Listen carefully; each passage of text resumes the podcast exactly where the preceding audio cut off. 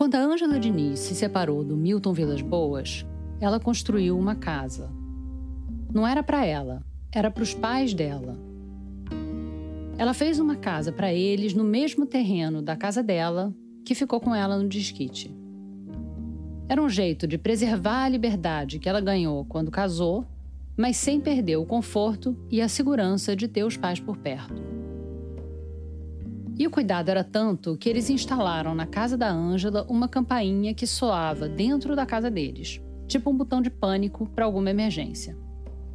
Eu não sei quantas vezes a Ângela usou essa campainha desde que ela começou a morar sozinha até a madrugada de 11 de junho de 73. Mas nesse dia, ela enfiou o dedo no botão e só soltou quando os parentes se materializaram na porta dela. A primeira pessoa que chegou, esbaforida, foi a mãe da Ângela, a Maria Diniz. E logo na rampa de entrada da casa da filha, ela viu um corpo, era um adolescente negro, morto, com um tiro na cabeça. Ele tinha uma faca de prata na mão, a braguilha aberta com vestígios de sêmen e a barra da calça infestada de carrapichos. E a mãe da Ângela conhecia o menino. Ele era o José Avelino dos Santos, que eles chamavam de Zé Preto. Ele fazia uns bicos de vigia e lavador de carros na casa da Ângela.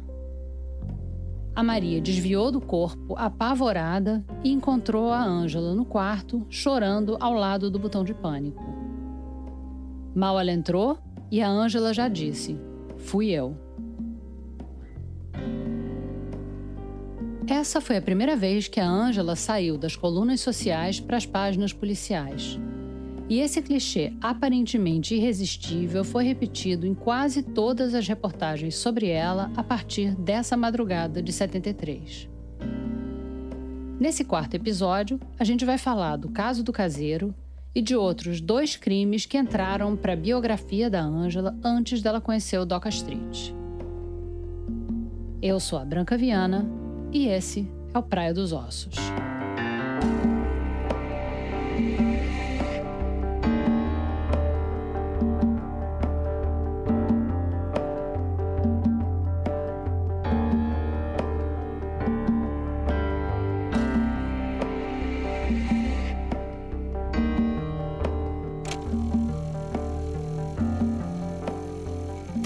Episódio 4 Três crimes.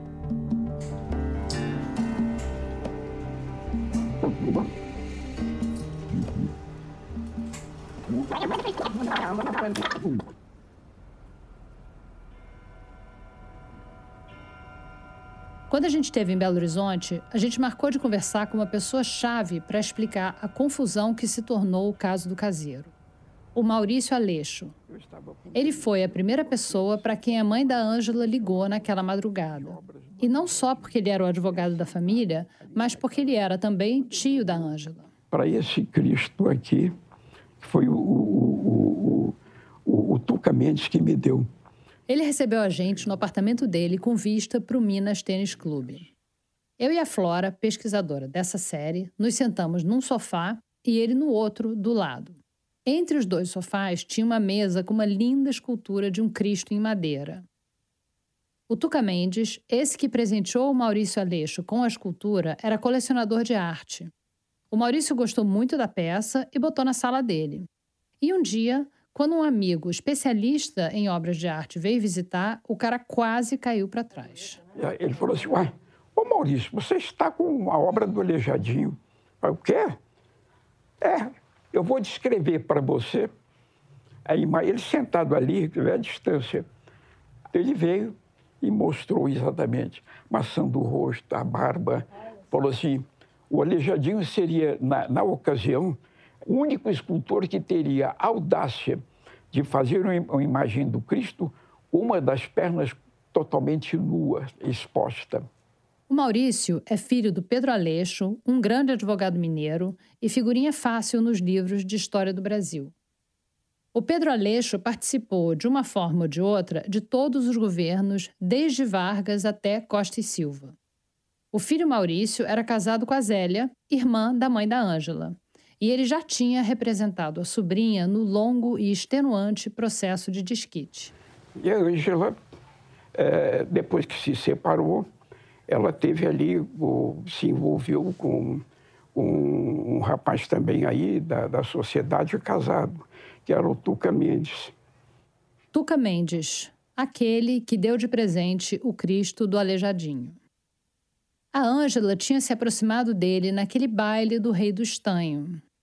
Ele era o herdeiro da Mendes Júnior, uma das maiores empreiteiras do Brasil. E é, é, aí houve até um episódio, porque elas moravam aqui no, no, no, num bairro, é, mas aqui da Zona Sul, e é, na ocasião o, o, o caseiro é, resolveu invadir ali o. Caseiro é o termo que muita gente usava para se referir ao rapaz que trabalhava para Ângela. Mas isso talvez seja um exagero. Ele era, ele era um tomador de, de, de, de, é, de carros na rua e um irmão da Ângela. Ângela, o Zé Preto, ele é um, é um bom rapaz, dá um emprego para ele. Então ela resolveu dar esse, é, colocar ali como uma espécie de vigia da casa. É, ele vinha furtando, não sabia é, aí da casa de Ângela. É, aconteceu que o Zé Preto tentou invadir a casa quando a mãe da, da Ângela ligou para mim e disse, Maurício, a Ângela matou o Zé Preto. Eu falei, mas o que, que é isso? Eu saí e fui até a casa, tinha um, uma, eram dois blocos aí de residência, e a Angela morava na parte dos fundos, tinha uma rampa. Quando eu chego, encontro realmente o corpo desse Zé Preto. O senhor e... chegou lá antes da polícia, então? Antes da polícia, para saber o que estava acontecendo. Como advogado dela e tio Exato, dela. é. Fui lá, verifiquei. É, ele estava caído e sob o corpo dele uma lâmina que aparecia grande. Aí eu falei, Ângela, o que foi? Aí eu matei o Zé Preto. Eu achei aquilo estranho. Fui, eh, levei até um hospital, que ela estava muito abalada, e fui, como era minha obrigação, comunicar o fato a, ao delegado de plantão, porque era num domingo. E quando houve a notícia de que a Angela tinha matado alguém, aquilo foi uma revolução.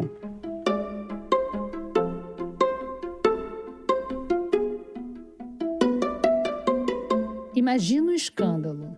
Ângela Diniz, talhada para brilhar na alta sociedade mineira, não se contentou em manchar a biografia com desquite.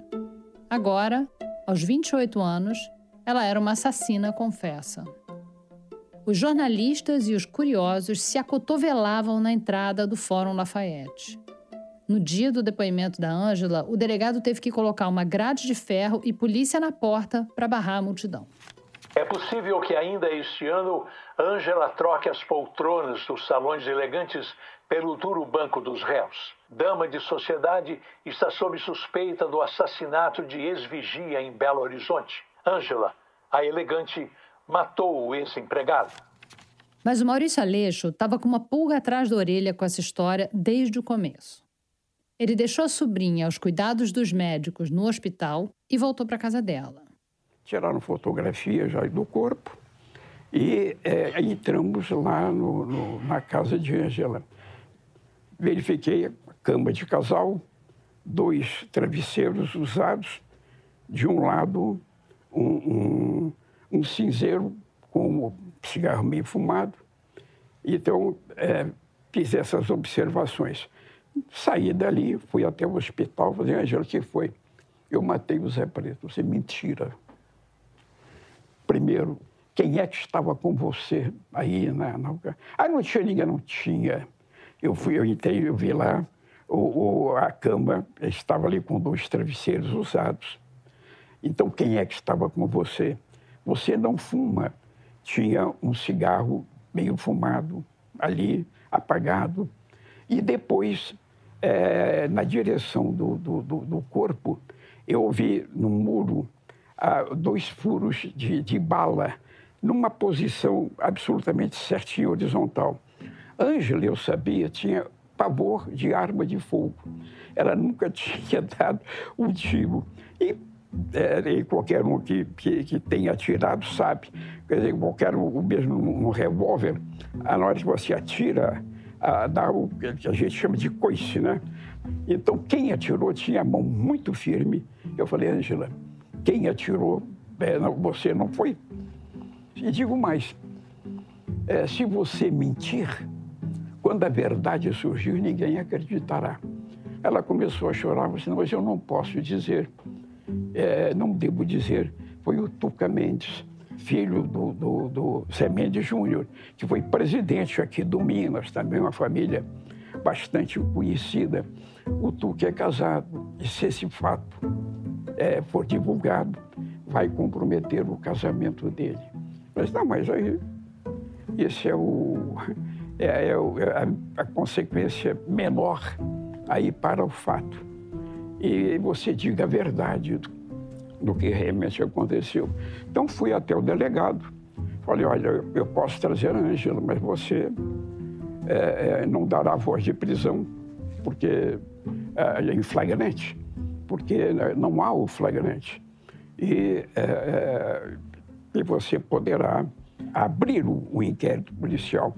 E o, o, o, o Tuca realmente foi chamado, assumiu a responsabilidade. No primeiro depoimento que a Ângela deu para a polícia, ela já disse que não tinha sido ela, mas o inquérito foi tocado de um jeito meio peculiar.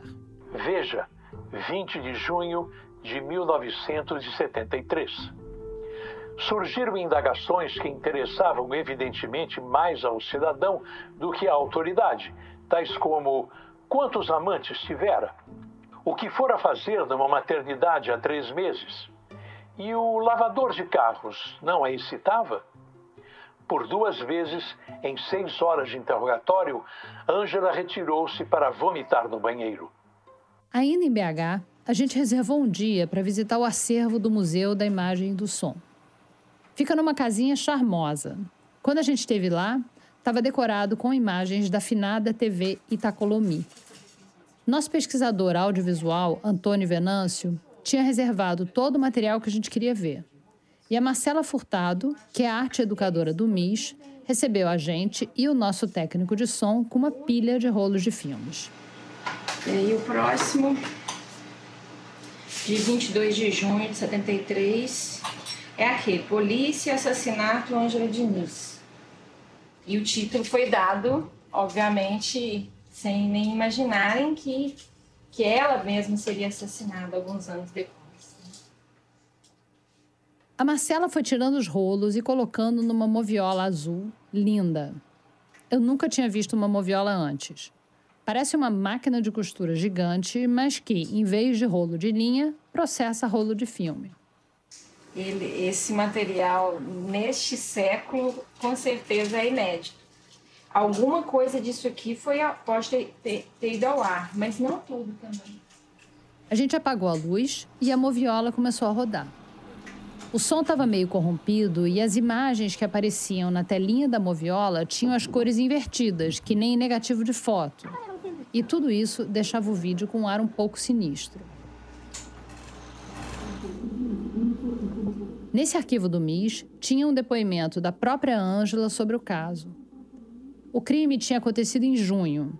Essa gravação era do segundo depoimento que aconteceu dois meses depois no tribunal. Ela estava sendo indiciada como corré porque ela teria passado a arma do crime para o Tuca Mendes. Acho que já está claro que a Ângela estava quase sempre nos jornais. As fotos dela eram capas de revista. Então, a imagem dela era super fácil de encontrar. Mas uma coisa que a gente nunca tinha conseguido era ouvir a voz dela. E além disso aqui ser uma série em áudio, uma das razões que me fez querer contar essa história era dar voz a Ângela. Então, quando a gente soube da existência desse depoimento gravado, a expectativa de finalmente poder ouvir a voz dessa mulher era muito grande.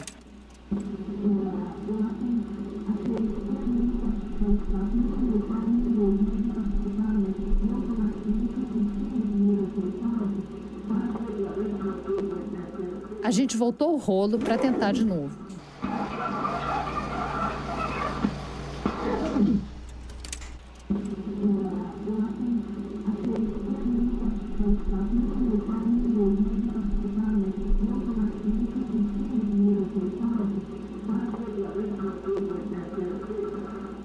A gente via ela mexendo a boca, mas não conseguia ouvir direito a voz, que estava distorcida e abafada pelo barulho da máquina de escrever e pelas vozes de homens falando por cima dela. O áudio não tinha só se corrompido com o tempo. Parecia que, por alguma razão, a captação só tinha interesse na qualidade da imagem e não do som. Talvez o cinegrafista não tivesse tido autorização para microfonar as pessoas, ou talvez ele tivesse recebido instruções de que as imagens iam ser cobertas pela locução de um repórter, sei lá. O que a gente conseguia ver, em negativo, na telinha da moviola, era Ângela impassível no centro de uma horda de pelo menos 25 homens enquanto o juiz interrogava ela. Isso quando o plano da câmera era aberto. Na maior parte do tempo, a câmera fechava nas mãos da Ângela ou na boca dela, como se fosse um filme experimental de mau gosto. A Ângela, que nessa altura do campeonato já estava lidando com esse circo há dois meses, parecia segura. O jornal, 28 de agosto de 1973. Calma, com um jeito infantil no olhar e até ao responder ao juiz, Ângela Diniz repetiu o que já havia dito na polícia. Por vezes, chegava a brincar. Com o Código de Processo Penal que estava à sua frente, forçava a repetição de perguntas feitas pelo juiz, como se não tivesse entendido o que lhe era perguntado. Na época, o que saiu na imprensa sobre o depoimento caiu naquela mistura esquisita de reportagem policial com coluna de fofoca. O jornal 28 de agosto de 1973. O que chamou mais atenção foi a sua irrepreensível elegância. Um conjunto vinho muito bem talhado, blusa de seda estampada e sapatos de verniz, mas sem nenhuma joia. Veja 29 de agosto de 1973. A colunista Jane Soares, do Diário de Minas, chegou a dizer: Muita dondoca deve estar com inveja da promoção de Ângela. Ela conseguiu ser mais comentada do que Silvia Amélia Chagas, que se casou com um barão. Eu não queria desistir de ouvir a voz da Ângela. Então a gente rebobinou o filme e ouviu tudo com atenção redobrada até achar um trechinho em que dava para entender o que ela estava dizendo observar por mim, por todas as empregadas, por todas as pessoas da casa, inclusive as pessoas Eu não tenho nada a falar, sim. Beira o clichê, que a única frase completa que a gente consegue ouvir na voz da Ângela é: Eu não tenho nada a falar.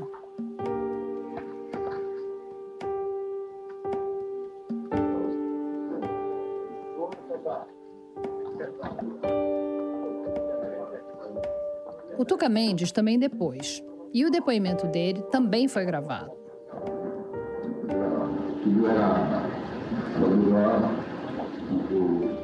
Ele dizia que estava passando a noite na casa da Ângela quando ouviu um barulho e abriu a janela. Eu abri a cortina, abri o vidro e passei para o lado de fora. Quando ele estava atrás do carro, se levantou, foi em pé. Eu pude ver perfeitamente. A Ângela teria reconhecido o elemento e dito para o Tuca que era o José Avelino. Mas o Tuca teria visto um objeto na mão dele, uma faca. Ela disse, é o Zé, é o Zé Vigia. Ele tinha na, na mão um objeto branco. E, nesse momento, eu que para o lado.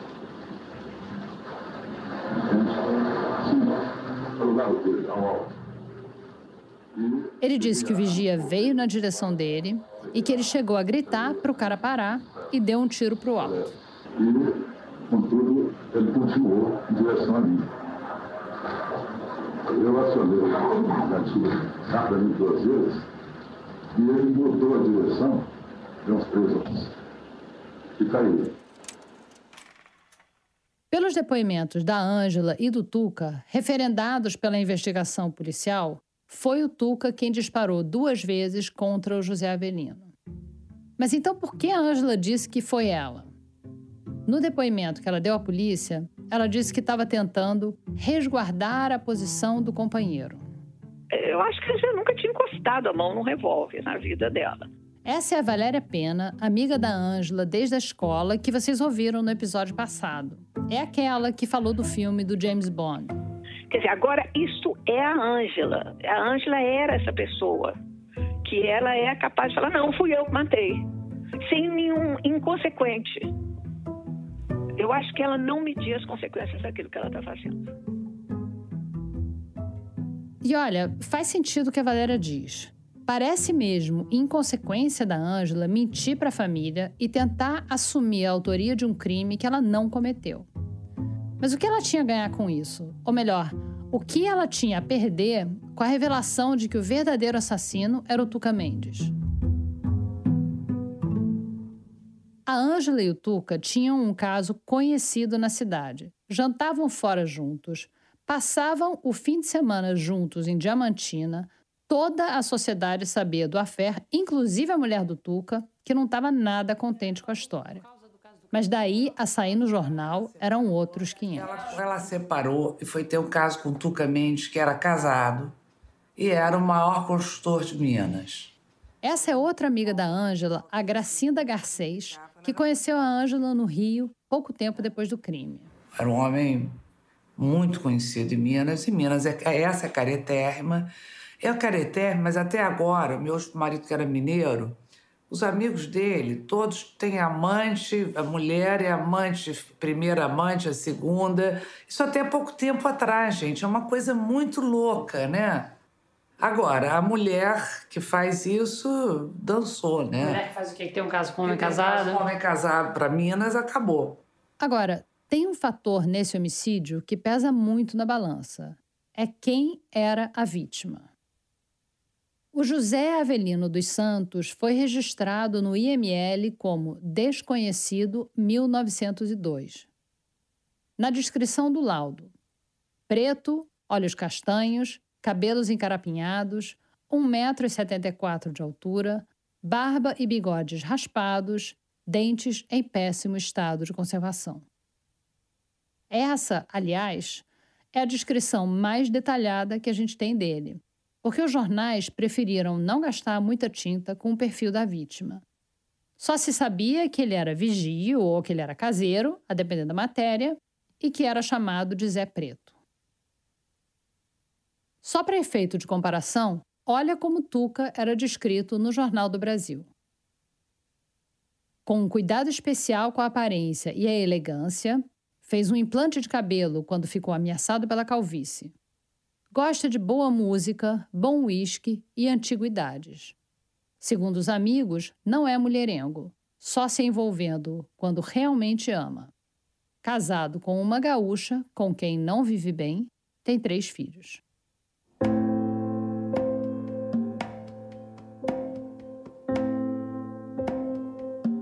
Das coisas mais estranhas do julgamento do Doca Street é que o assassinato da Ângela foi tratado como um tropeço na vida dele. Um incidente infeliz a ser superado. Como se ele fosse a vítima.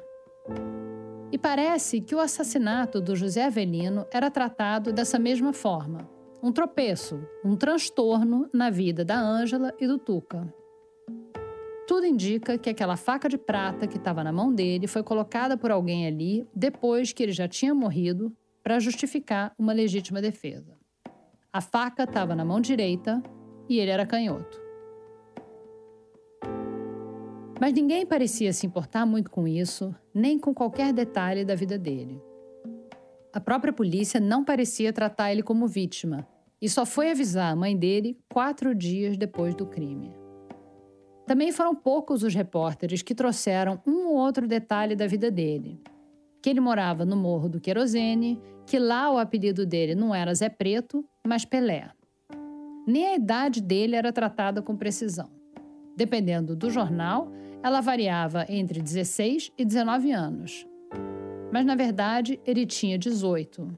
Ia fazer 19 no mês seguinte. Traçando aqui um paralelo meio torto entre esses dois crimes na vida da Ângela, o assassinato dela e o assassinato que ela assumiu ter cometido, dá para ver que a vida de uma mulher não valia muito. E a vida de um homem negro também não.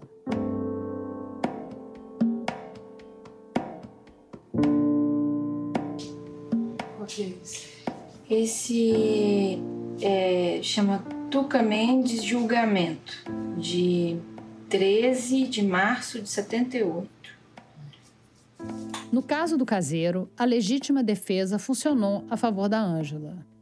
Em 1975, a denúncia contra o Tuca e ela foi descartada.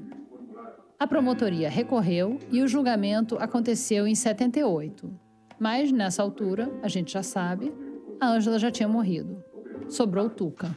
Suprema curvarmente pronunciado como importante do artigo 121, caput do Código Penal, por 20 de julho, Zé Santos, você, Pretinho, o Tuca foi condenado para surpresa da maioria que esperava a absolvição. Ele recebeu exatamente a mesma pena que o Doca Street ia receber um ano mais tarde por matar a Ângela 18 meses. E ele também teve a pena suspensa. A Ângela não foi responsabilizada criminalmente pela morte do José Avelino. Mas mesmo assim, ela foi julgada pelo que tinha acontecido, pelo menos pela imprensa e pela opinião pública. O Cruzeiro, 12 de setembro de 1973. O mais curioso é a guerra que está sendo travada nos disse-me-disse -disse da cidade. Enquanto amigas fiéis defendem Ângela de todos os comentários injuriosos, como, abre aspas, existe muita sujeira no meio dessa história, fecha aspas, outras, suas antigas rivais de elegância e beleza nos salões, não a perdoam pela publicidade que está tendo em caráter nacional. Existe muita sujeira nessa história. Lembra quando a Maria Diniz encontrou o corpo do José caído na porta da Ângela, ele tinha a braguilha aberta, com sinais de ejaculação e uma porção de carrapichos grudados na barra da calça. Acontece que acharam carrapichos também no quarto da Ângela. E ok, ela andava pelo mesmo jardim que ele, porque era o jardim da casa dela. Mas logo apareceu uma teoria de que o caso do caseiro tinha sido um crime sexual. Durante a pesquisa do Praia dos Ossos, eu conversei com muita gente envolvida de uma forma ou de outra com a história da Ângela. E quase sempre eu perguntava sobre o caso do caseiro. E aconteceu muitas vezes do entrevistado pedir para desligar o gravador e contar em off algum detalhe privilegiado do caso. O negócio é que cada um contava uma história totalmente diferente da outra. Uma versão dos fatos era de que a Ângela, o Tuca e o José estariam fazendo um homenagem à Troá que deu errado, descambou por uma confusão e que o Tuca acabou matando o José. Outra versão era de que o Tuca teria flagrado a Ângela transando com José e teria matado o menino por ciúme. E tem ainda uma terceira versão dos fatos Nessa, o José tinha uma fixação pela Ângela, e tem alguns detalhes de reportagens da época que sugerem isso. E supostamente ele teria ficado se masturbando olhando a Ângela e o Tuca transarem. E quando o Tuca percebeu a presença dele, ele disparou. Como as três pessoas envolvidas nesse caso já morreram, não vai dar para a gente descobrir a verdade. Mas eu queria chamar a atenção aqui para a fama que grudou na Ângela por causa dessa história. Saí com ela, fomos aqui à Praça da Liberdade, e então ali quando a Ângela chegou, a Pantera de Minas. Então a coisa foi, nós tínhamos que sair quase que correndo. Nossa, olha só. Para evitar exatamente o assédio. E, quer dizer, mas era, a vida dela passou a ser realmente objeto de muita curiosidade e muita atenção. Esse estigma que grudou na Ângela depois do caso do caseiro não tinha fundamento só no crime. Outro estigma, quase que igualmente prejudicial para a imagem dela naquele contexto, era o sexo. Não só o sexo com o Tuca Mendes, que era um homem casado, mas a possibilidade de sexo com o caseiro. Depois da morte da Ângela, o colunista social Ibrahim Suede escreveu assim: Quem conhecia Ângela sabe que ela jamais daria intimidade a um criado. E agora, durante a gravação do Praia dos Ossos, eu ouvi declarações bem parecidas dos entrevistados. Não foram poucos os que me disseram anonimamente que a Ângela era racista demais, elitista demais para dar bola para o menino. Outros chamavam essa história toda de uma perversidade. Com a Ângela, claro. De novo, o pior não era o assassinato, era a possibilidade dela ter transado com um menino negro e favelado, seu empregado. A Gracinda Garcês, aquela amiga da Ângela que conheceu ela pouco tempo depois dela se mudar para o Rio, contou pra gente sobre um dia em que ela convidou a Ângela para almoçar no Country Club, um reduto exclusivíssimo da High Society carioca. E esse episódio do Country? Do Country aconteceu o seguinte, eu levei ela para almoçar com a gente, era um grupo. E aí um casal muito mais velho, amigos nossos, gente boa inclusive, ele bebia para burro. Ele virou-se para ela e disse assim, no meio do almoço: Olha, o nosso cozinheiro aqui é negro, talvez você goste. A própria Ângela chegou a comentar o caso com a imprensa. E é até bom a gente saber o lado dela para lembrar que essa aqui não é a história de uma heroína feminista e antirracista. Ainda em junho de 73, ela disse o seguinte para o Diário da Noite: não escondo que sou uma mulher desejada por muitos. Acredito que até o meu ex-vigia tenha se incluído nesse todo. Admito também que não tenho preconceito racial. Mas daí a dizer que eu poderia corresponder a qualquer intenção dele, chega a ser até um crime. Alguns dos que fazem tal insinuação chegaram a vê-lo, ao menos em fotografia, era feio, sem qualquer atrativo, não era nenhum Harry Belafonte ou Sidney Poitier.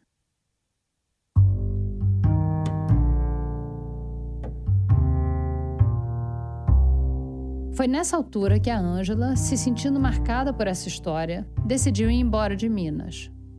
Numa entrevista para Manchete, ela disse: Belo Horizonte passou a ter medo de mim. A Ângela chegou ao Rio disposta a mudar de vida. Mas se até o caso do caseiro ela tinha sido uma figura pública de BH, agora a fama dela tinha outra escala. Ela já não era mais a Pantera de Belo, ela era a Pantera de Minas. Mas vamos lá, que diabos quer dizer pantera? O que, que significa ser uma pantera? Tudo leva a crer que quem cunhou o termo, ou pelo menos quem foi o grande responsável por popularizar as panteras, foi o Ibrahim Suede, que era a maior referência em colonismo social nos anos 60 e 70. Ele tinha um vocabulário todo próprio. Mulheres, para ele, eram panteras, panterinhas, bonecas, cocadinhas e deslumbradas. E parecia meio aleatório, ele batia o olho e já botava cada uma numa caixa. Segundo a hoje condessa Silvia Amélia de Waldner, que foi a primeira a receber esse apelido do Ibrahim Suede, as panteras eram as mulheres que ele achava bonitas e gostava de botar na coluna dele. Mas com a Ângela, o apelido ganhou outra proporção, porque ela acabou assumindo mesmo o papel da pantera. Ela estava inclusive com um biquíni estampado de pantera quando foi assassinada pelo Doca na Praia dos Ossos.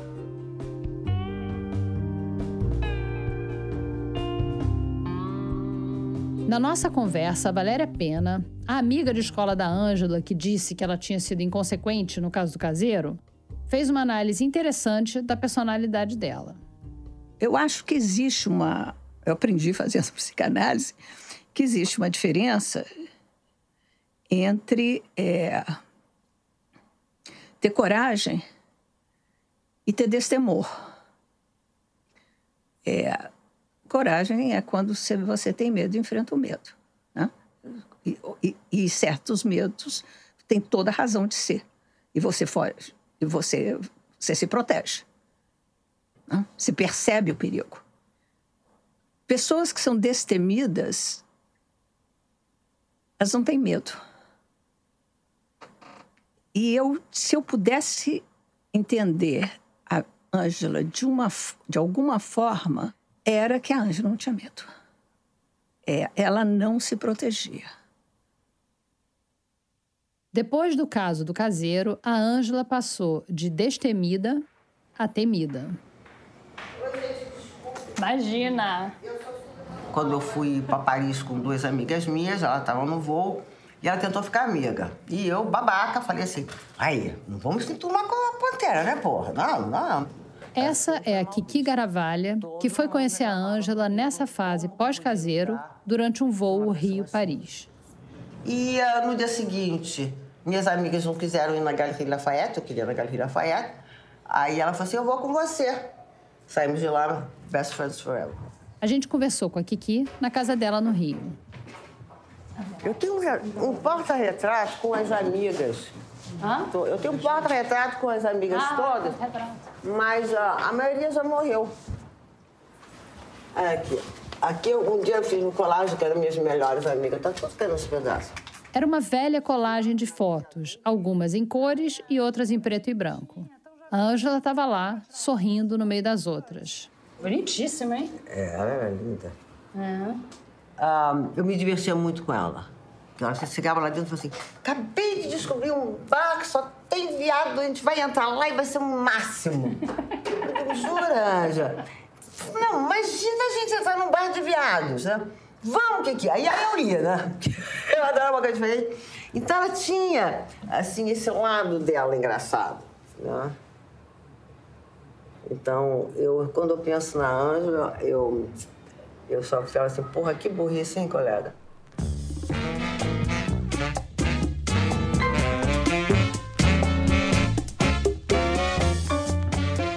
Kiki era tão onipresente nas festas do Rio que o Wilson Simonal fez uma música para ela. Essa aqui. Que menininha moderna, cheia da erva, não dava a perceber. Essa erva aqui que o Simonal fala, cheia da erva, era gíria para dinheiro naquela época, não para maconha. E corria sem espera. Quando a Ângela e a Kiki se aproximaram, nem todo mundo entendeu a amizade entre a menininha moderna e a Pantera de Minas. Aí ficou uma coisa muito pejorativa, porque ela se tornou a Pantera de Minas. E hum, todo mundo, você sabe foi um escândalo, né? Então, ela era muito mal vista. Então, ela era considerada persona não grata nos lugares. E não era só o estigma social. O fato da casa da Ângela ter sido o cenário de um assassinato pesou muito no litígio da guarda dos três filhos dela com Milton Vilas Boas. Os advogados do Milton argumentaram que um crime no mesmo imóvel que as crianças frequentavam era uma prova de que a Ângela não tinha capacidade de cuidar dos próprios filhos. Naquela época, o Miltinho tinha 10 anos, a Cristiana tinha 9 e o Luiz Felipe tinha 7. E aí ela entrou naquela autodestruição que eu te falei. Ah, é? É pra arrebentar? Então, me arrebentem, né? E, ah, e foi indo numa uma evolução de autodestruição enorme. E ela era, pelo que você está contando pra gente, ela era as duas coisas, né? Ela foi duas essa- coisas diferentes. Antes disso tudo começar, ela foi aquela pessoa boa, bobinha, só bonequinha de luxo. O marido enchia ela de joias, ela estava sempre perfeita. E depois disso, ela virou uma matadora. Você acha que ela chegou a ser feliz com a liberdade que ela adquiriu? Nunca. Nunca. Nunca por causa dos filhos. Nunca. Desde o caso do caseiro, a Ângela só tinha autorização para ver os filhos na casa dos Aleixo, os tios dela. O Globo, 5 de janeiro de 77, coluna de Ibrahim Suede. Quando ia visitar as crianças em Belô, sempre que regressava ao Rio entrava em depressão e repetia para os amigos: Por que eu não posso ter meus filhos comigo? Era o seu grande drama, os filhos, talvez a sua verdadeira e única paixão. No Natal de 74, a Ângela foi de novo para BH ver as crianças. Na noite do dia 25, ela ia voltar para o Rio. E aí, ela não aguentou. Mesmo contra a decisão judicial e sem avisar ninguém, ela resolveu levar a filha de volta para o Rio com ela. Ela morava na Anitta Garibaldi. Acolheu a filha, ficou com ela, mamãe quer ficar com você, quer ficar com você. E ela então, o marido ligava, ela dizia que a filha não estava lá. E aí foram lá e acharam a filha. Mais um escândalo, mais polícia envolvida. Os Vilas Boas acusaram a Ângela de ter sequestrado a própria filha.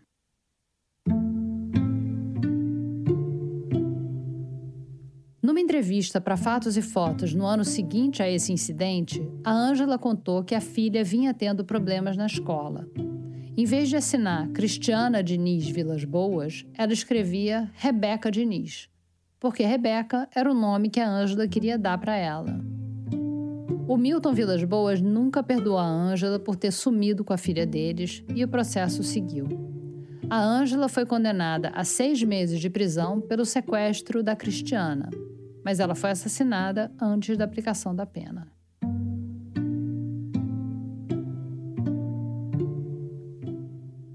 Depois que, ela, que, a, que a Cristiana veio para cá e, uh, e tiraram dela, ela ficou proibida de ver os filhos. Ela nunca mais foi feliz. Então, ela vivia entorpecida porque ela não aguentava a realidade dela. Esse período, que foi o período que eu convivi com ela até a morte dela, posso te dizer, não me lembro de um dia dela feliz. Ficava assim, vamos pra praia ver o sol nascer. Ficava em casa, enfiada, fumando maconha. Esperando falar com os filhos. Se você tem uma dor enorme e você tá com ódio do mundo, você se transforma. O caçula da Ângela, Luiz Felipe, morreu num acidente de carro em 88. O filho mais velho, o Milton, sofreu um acidente de moto em 82 e teve lesões sérias. Hoje, quem cuida dele é a irmã. A gente tentou falar com a Cristiana, mas ela não quis dar nenhum depoimento. Na verdade, ela passou a vida evitando jornalistas. Mas em 2006, quando Doca Street lançou Meia Culpa, o livro de memórias dele, a Cristiana deu uma entrevista para a revista RG Vogue, já anunciando que aquela ia ser a primeira e última vez que ela ia falar da mãe para a mídia. Vou ler um trecho do texto. Minha mãe veio do Rio para ficar o fim de semana com a gente, porque o meu pai não deixava ela nos levar para lá. No domingo, antes de meu pai buscar a gente, eu disse que queria ir com ela para o Rio. Ela explicou que não podia me levar. E eu comecei a chorar, disse que queria ver onde ela morava.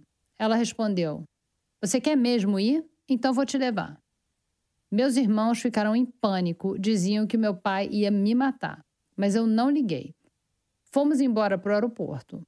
Fiquei uma semana com ela. Fomos à praia, jantar fora, conheci os seus amigos, foi uma delícia. Mas depois de uma semana, meu pai mandou me buscar.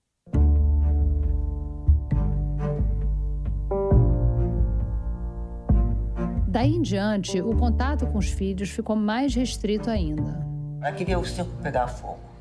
Se ela não era feliz, não queria ter os filhos, o resto dane-se. Foi isso que ela fez. Ela começou a enfrentar todo mundo. Ela enfrentava qualquer um. Ela estava sempre na defensiva para atacar alguém. Ela só pensava nos filhos. Cara, viu? Foi criada de uma maneira toda caretinha e de repente virou uma pessoa, uma, praticamente uma delinquente, onde não era aceita por lugar nenhum. Então eu falei assim, ah, então tá, eu vou fazer o papel. Então agora eu vou fazer isso. Ninguém vai me ah, derrubar.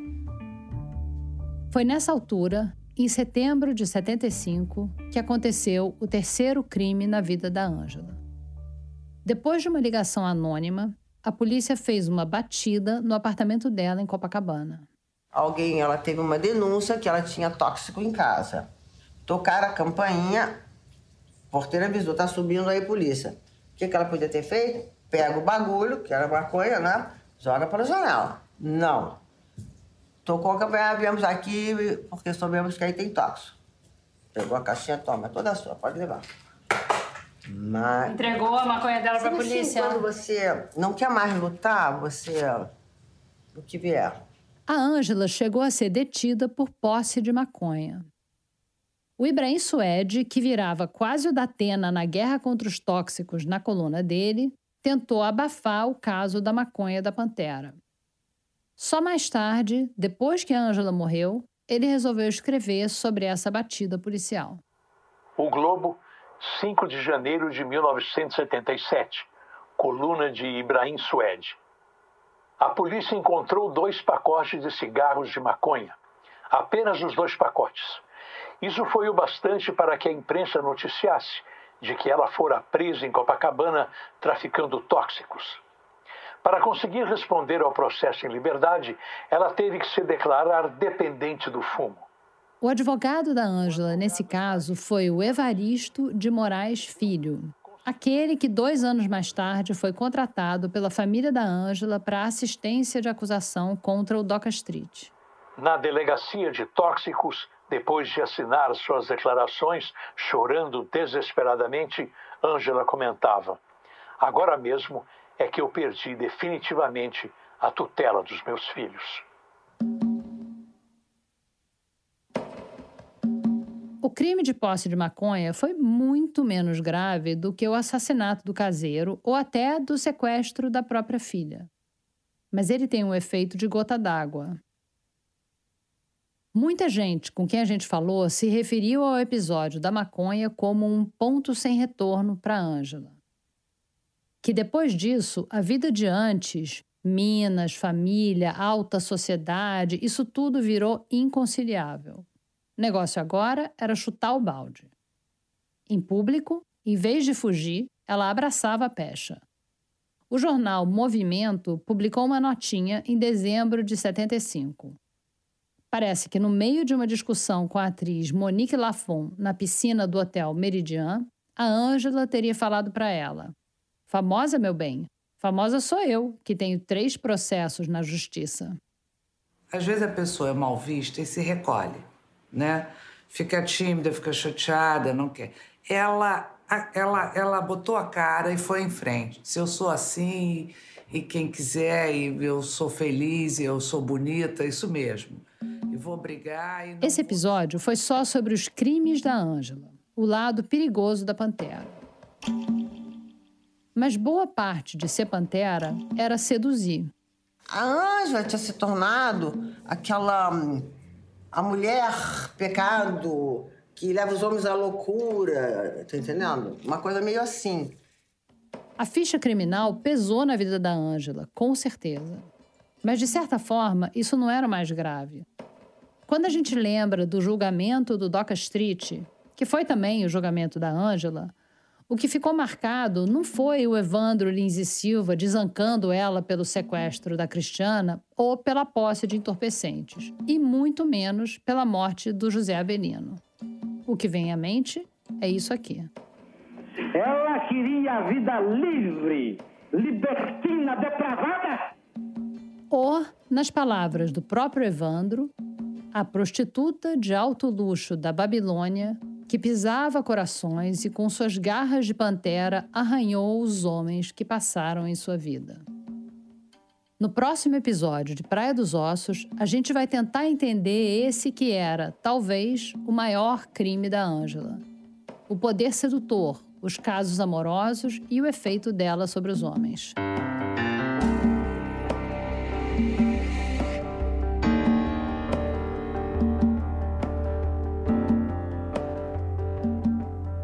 Dos Ossos é uma produção original da Rádio Novelo. Para não perder nenhum capítulo, não deixa de assinar o nosso feed.